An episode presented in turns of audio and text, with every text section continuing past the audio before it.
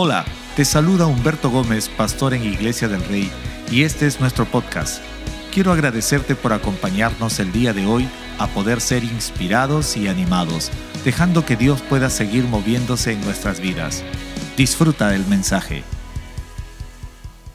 Qué linda letra la de esta canción que acabamos de cantar. Realmente la palabra avivamiento tiene un significado muy profundo y entre uno de ellos es el dar vida es el avivar, es hacer algo ah, más intenso de lo que hemos podido estar viviéndolo. Esperamos que estés disfrutando nuestro tiempo de servicio donde celebramos las bondades de Dios y estoy contento de reencontrarnos a través de este medio. Saludos y bienvenidos a cada uno de ustedes que se conectan a, por cualquiera de nuestras plataformas.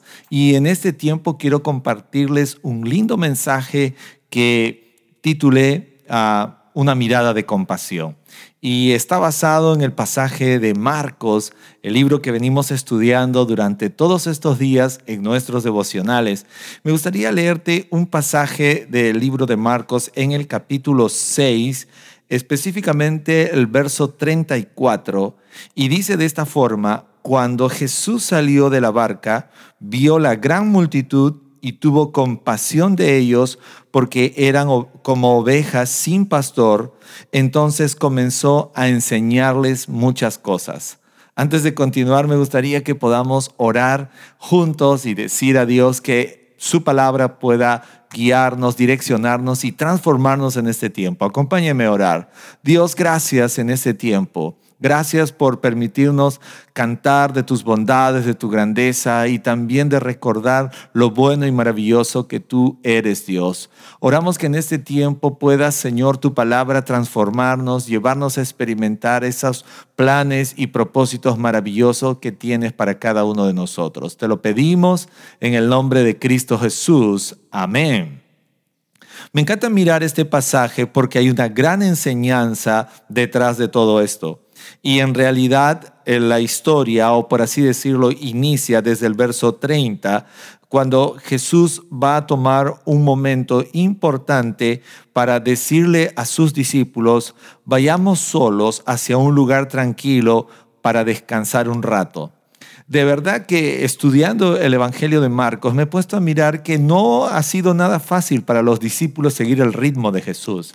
Porque si usted logra leer, era una tras otra cosa, una tras otra cosa. Estaba yendo Jesús siempre en una intensidad muy linda, pero creo que para ellos que venían de distintos contextos, de hacer cosas distintas, debió haber sido una situación también de mucho esfuerzo y sacrificio.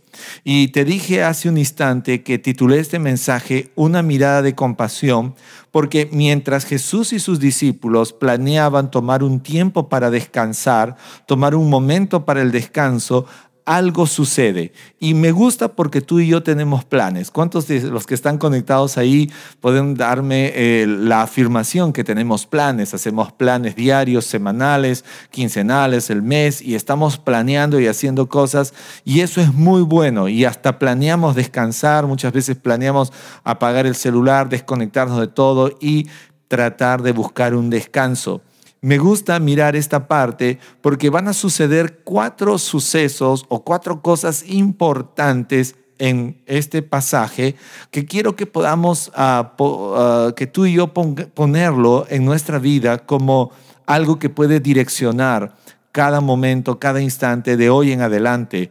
¿Por qué razón? Porque Jesucristo había planeado descansar con sus discípulos, pero algo sucede, ellos se mueven hacia otro lugar, supuestamente para estar solos, y les acabo de leer el verso 34, que cuando Jesús sale de la barca, se van hacia otro lugar ellos, y sale de la barca Jesús, vio la gran multitud que estaba allí otra vez esperándolo, ellos salen de dejar la multitud y se encuentran con otra multitud, y lo primero que Jesús va a sentir es compasión, dice la Biblia de ellos, porque eran como ovejas sin un pastor.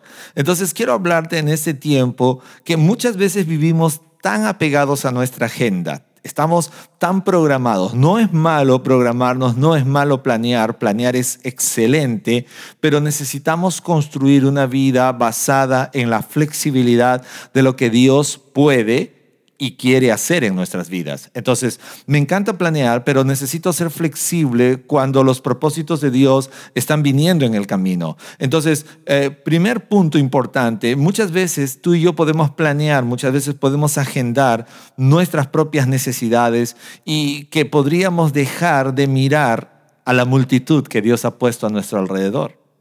Ahora, descansar no es antibíblico, descansar no es malo, pero en ese instante pasó a ser una de las razones por las cuales Jesús le dice a los discípulos, vayamos a buscar un lugar tranquilo donde podamos reposar.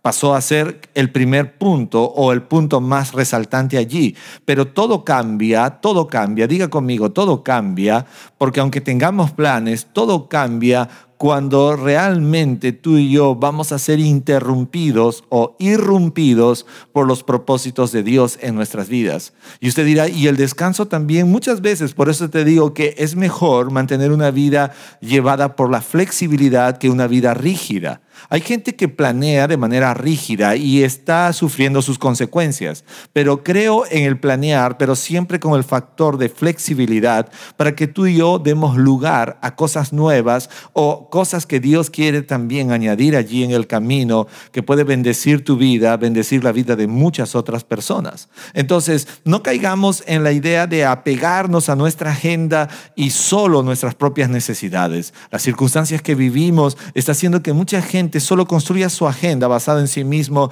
apegado a sus propias necesidades, que olvida y olvidamos un punto preponderante el cual nos enseña Jesús, es mirar a la multitud, mirar a la multitud que Dios ha puesto a nuestro alrededor. En ese instante eh, Jesús tenía una multitud siguiéndolo. No podríamos decir cuántos, pero cuando vas a buscar el concepto de la palabra multitud, habla que es un gentío que considerablemente ya llega a ser incontable o difícil de poder aproximar. Entonces, pero tú dirás, yo no tengo tanta gente siguiéndome. Pero hay veces cometemos errores porque nuestra agenda, nuestras necesidades está tan aproximada solamente de manera personal que olvidamos las multitudes que Dios ha puesto en casa, en tu vecindario, en el trabajo, en los estudios, doquiera que vayamos, estas son multitudes y es allí donde tú y yo necesitamos hacer lo que hizo Jesús, ver la multitud, mirar la multitud. No permitamos que nuestra agenda, no permitamos que nuestras necesidades únicamente estén movidas de forma rígida en nuestras vidas, que nos apeguemos tanto que simplemente tratemos de vivir para nosotros. Y esto es uno de los peligros que hoy en día nuestra sociedad está atravesando, cada persona está atravesando. Y cuidado porque esto nos alerta a que mientras estamos aquí, usted y yo debemos entender que no hemos sido creados únicamente para desarrollar una mentalidad obrera, sino más bien para llevar a cabo los planes de Dios. Hay muchísimos pasajes en la Biblia que nos hablan en relación a que usted y yo somos embajadores de Cristo aquí en la tierra, que reconciliamos al mundo con Cristo, sabemos que tenemos propósito, debemos cumplir la gran comisión. Entonces nuestra vida debe estar basada no solamente en asuntos rígidos, donde prioricemos nuestras necesidades, donde prioricemos nuestra propia agenda y nos olvidamos de mirar la multitud que Dios ha puesto a nuestro alrededor. Aunque el plan de Jesús era llevar a descansar a los discípulos, él sabía que por encima de todo su prioridad eran las multitudes. Recuerda que Él vino para salvar al mundo. Él dijo claramente, no he venido a hacer mi voluntad, sino la voluntad de mi Padre. Jesús sabía que Él era parte del plan redentor, que su meta era predicar a la multitud. Y esto es algo que marca la diferencia hoy en día en nuestras vidas. Te hago una pregunta personal. ¿Sabes cuál es tu propósito en esta vida? ¿Sabes cuál es el plan para ti en esta vida? Porque si solo estás pensando desde el ámbito profesional, laboral o de negocios y te has olvidado de la agenda de Dios, entonces déjame decirte que estamos viviendo solo para nuestra propia agenda, una agenda rígida donde hemos hecho de lado la importancia de mirar a la multitud. Descansar es bíblico, lo dije hace un instante, pero alcanzar la multitud es bíblico también, pero prioritario.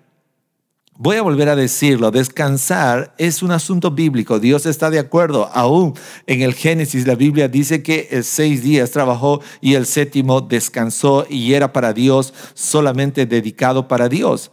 Ahora, el descanso es algo saludable que nos va a, hacer retomar fuerzas, a fortalecernos una vez más, pero alcanzar multitudes también era una prioridad bíblica para Jesús, también era una prioridad que venía desde el reino de los cielos para él.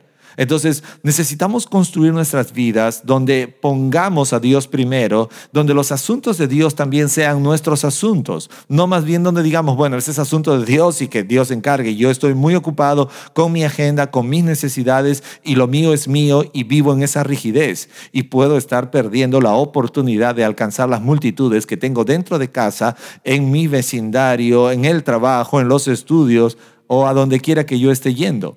Necesitamos levantar la mirada y mirar las multitudes. La Biblia habla el versículo 14, 6, eh, perdón, 34, 6, 34, que Jesús ni bien salió de la barca, vio la gran multitud, vio la gran multitud. Te tengo que decir la verdad, la multitud con la cual nos rodea, la vemos, la vemos todo el tiempo, pero no siempre estamos mirándolo de la forma como Jesús vio esta multitud.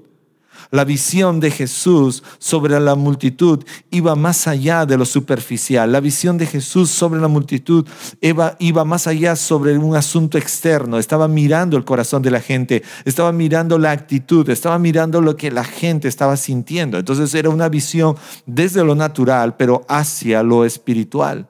La visión de Jesús estaba abarcando mucho más que simplemente lo externo. Y hoy día necesitamos ver y proyectar nuestra visión como la hizo Jesús, mirar hacia esas necesidades espirituales, hacia lo más profundo de la gente si usted y yo logramos salir a la calle cuando tenemos esa capacidad de hacerlo, veremos que hay gente en distintas necesidades, moviéndose para distintos propósitos, pero tenemos que saber y decirle a la gente que hay una gran necesidad para ellos y sigue siendo Cristo si no tiene a Cristo, sigue siendo Dios en su vida si ellos no tienen a Cristo en su vida, por encima del trabajo, los estudios y cualquier actividad que estén realizando, Cristo sigue siendo una necesidad prioritaria y alguien le debe decir esto a esa multitud con la cual tú y yo lo vemos en el día a día.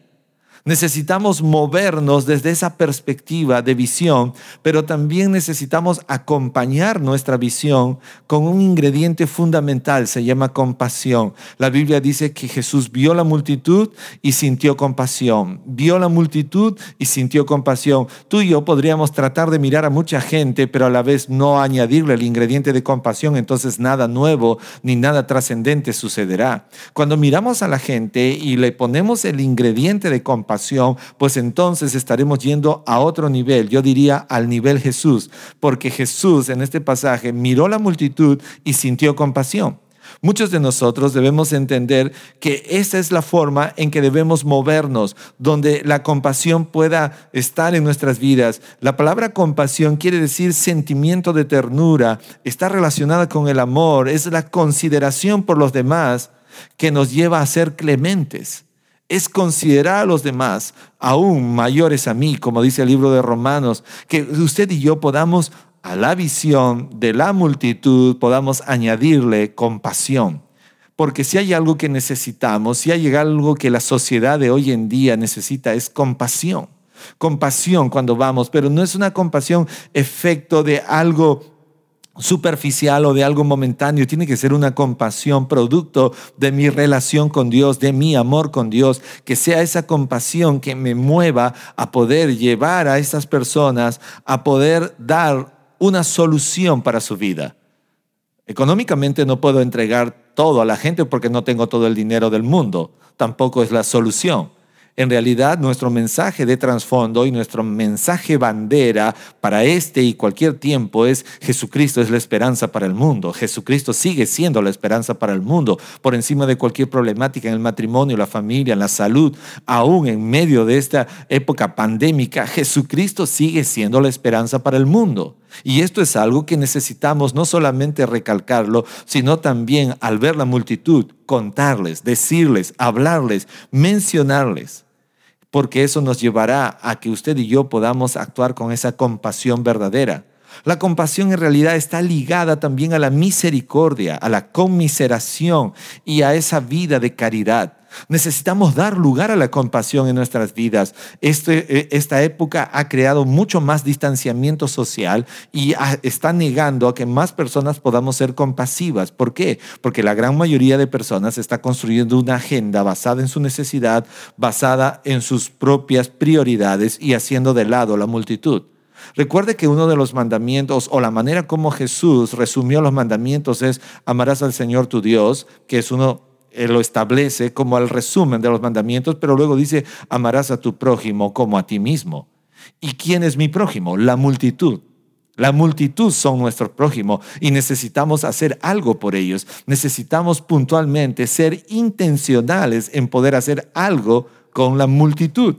La compasión está ligada a la misericordia, la compasión está ligada a la conmiseración que usted y yo necesitamos tener por la multitud. Ya te dije, la multitud dentro de casa, la multitud en el vecindario, la multitud en el trabajo, los estudios y a donde quiera que vayamos, necesitamos mirar a la multitud, no de manera externa, sino como Jesús lo hizo. Y la Biblia dice que Él lo miró hasta el corazón. Por eso, en la siguiente parte dice que Él los vio y sintió que eran como si fueran ovejas sin un pastor.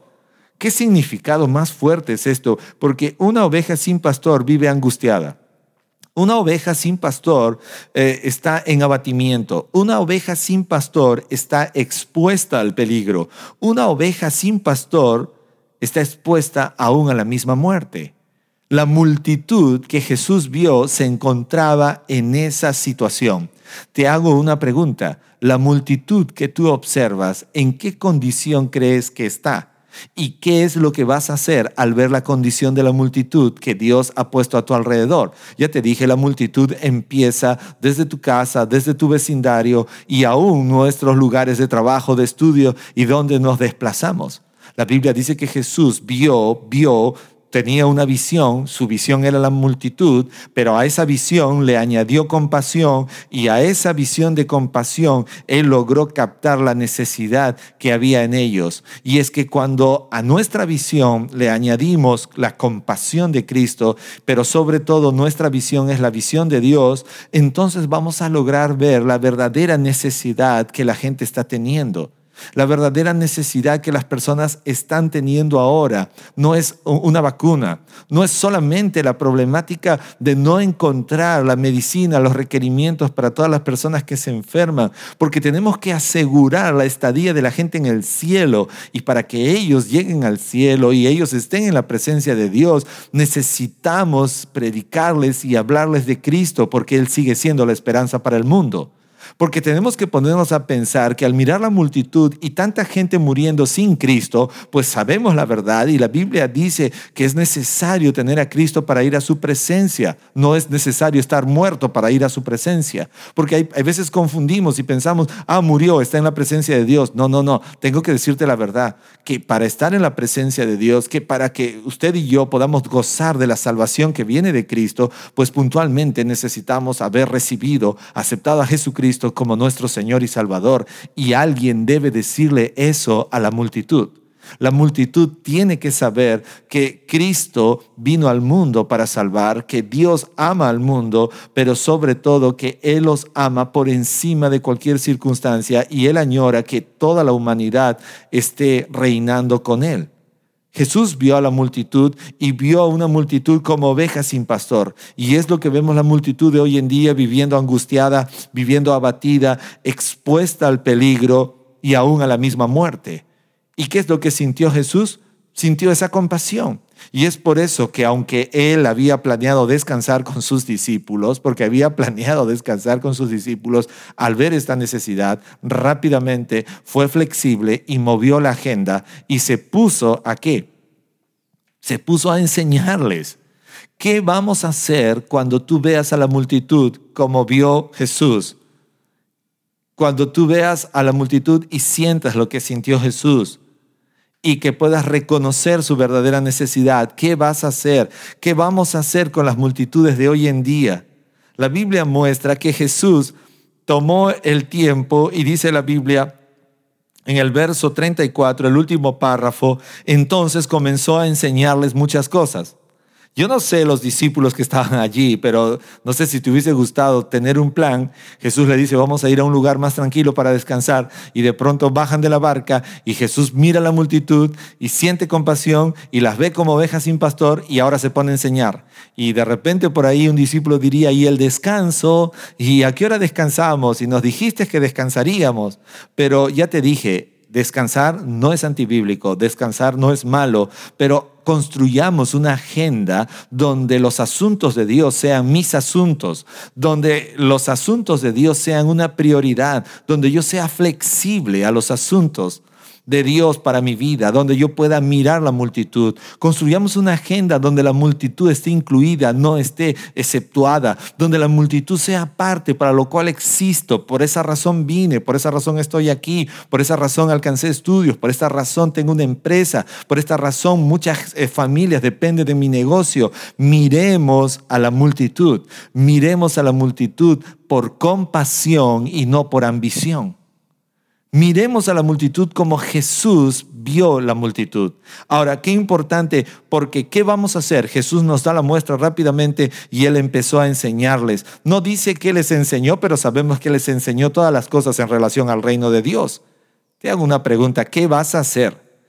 Necesitamos enseñarle todo en relación a la salvación, todo en relación al plan de Dios para la vida de esa multitud, todo en relación al amor, todo en relación a la misericordia de Dios. Alguien tiene que contarle a la multitud todo sobre el amor de Dios y ese alguien eres tú, esa multitud que está en tu casa, tus hijos. No podemos permitir que nuestros hijos simplemente crezcan. Cuidado, porque aunque estamos en cuarentena, porque aunque estamos en orden de inamovilidad, eso no indica que porque estamos juntitos ya simplemente no se necesita hablar de Dios. Alguien tiene que sentarse con tu hijo a orar, a hablar con él. Alguien tiene que direccionar a tu familia a poder ser ministrada, a poder llevar a la presencia de Dios a nuestra familia. Esa es tu multitud.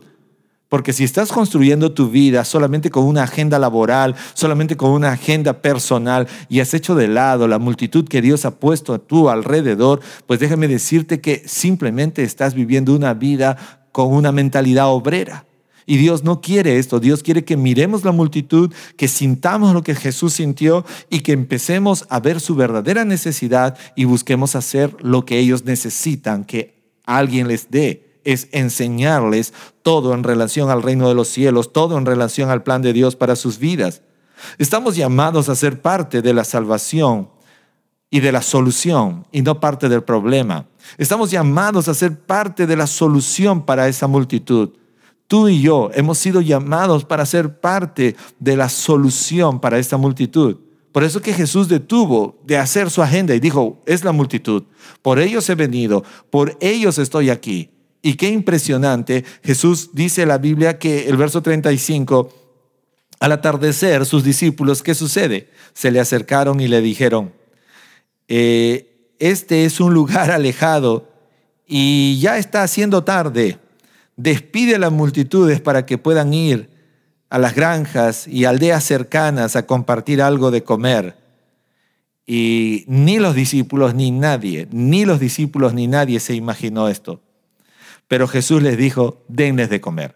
¿Qué? Maestro, mira, nos dijiste que saldríamos a descansar. Maestro, nos dijiste que iríamos a un lugar quieto y nos has cambiado todo el plan. Es que para Jesús las multitudes siempre son una prioridad.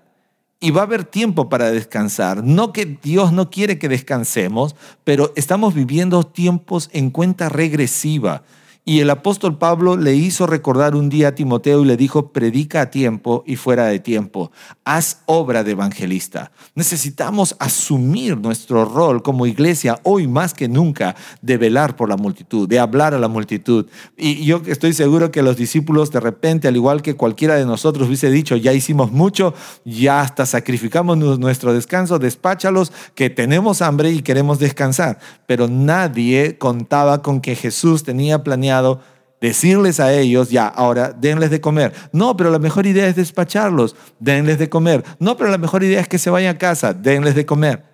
Y es que cuando en tu agenda trabajas con los planes de Dios, son tus planes, entonces nunca dejas algo a medio camino, a medio, medio hacer, siempre va a ser completado, porque Dios es un Dios de cosas completas, de cosas plenas. Me encanta mirar este pasaje porque Jesús los estaba llevando a algo extraordinario y lo extraordinario empieza con lo extra. Y Jesús les dice, denles ustedes de comer. Y buena respuesta la de los discípulos, una respuesta casi peruana. ¿Con qué? ¿Con qué? Preguntaron en el verso 37. ¿Con qué? Tendríamos que trabajar durante meses para ganar suficiente a fin de comprar comida para toda esta gente. Maestro, por favor, reacciona. Y el verso 38, Jesús rápidamente construye un diálogo con ellos y le dice, ¿cuánto pan tienen? ¿Cuánto pan tienen? Y yo estoy seguro que ellos no tenían, pero Jesús les dice, vayan y pregunten, vayan y averigüen. O sea, más trabajo. Diga conmigo, más trabajo.